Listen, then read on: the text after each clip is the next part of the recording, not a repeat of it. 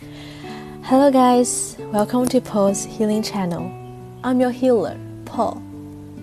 Every night, I will read for you and wish it can heal your tiredness.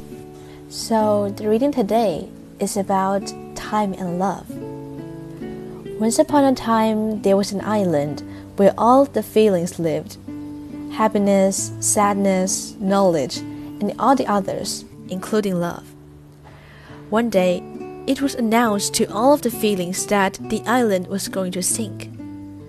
So all of these feelings prepared their boats to leave. Love was the only one that stayed. She wants to preserve the island paradise until the last possible moment. When the island was almost totally under, Love decided it was time to leave. She began looking for someone to ask for help. Then, Richness was passing by in a grand boat. Love asked, Richness, can I come with you on your boat? Richness answered, Oh, I'm sorry, but there's a lot of silver and gold on my boat, and there will be no room for you anywhere. Then Love decided to ask Vanity for help, who was passing by in a beautiful vessel. Love cried out, Vanity, help me, please. I can't help you, Vanity said.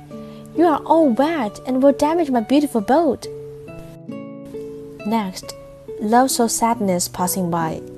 Love asked, Sadness, please let me go with you. Sadness answered, Love, I'm sorry, but I just need to be alone now.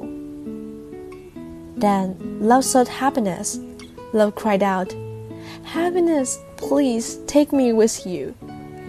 But Happiness was so overjoyed that he didn't hear Love calling to him. Love began to cry.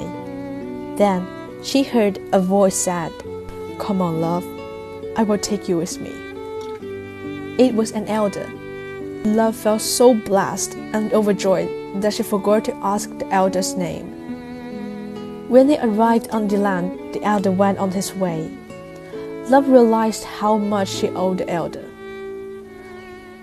Love then found knowledge and asked, Who was that helped me? It was time, knowledge answered. But why did time help me which no one else would? Love asked.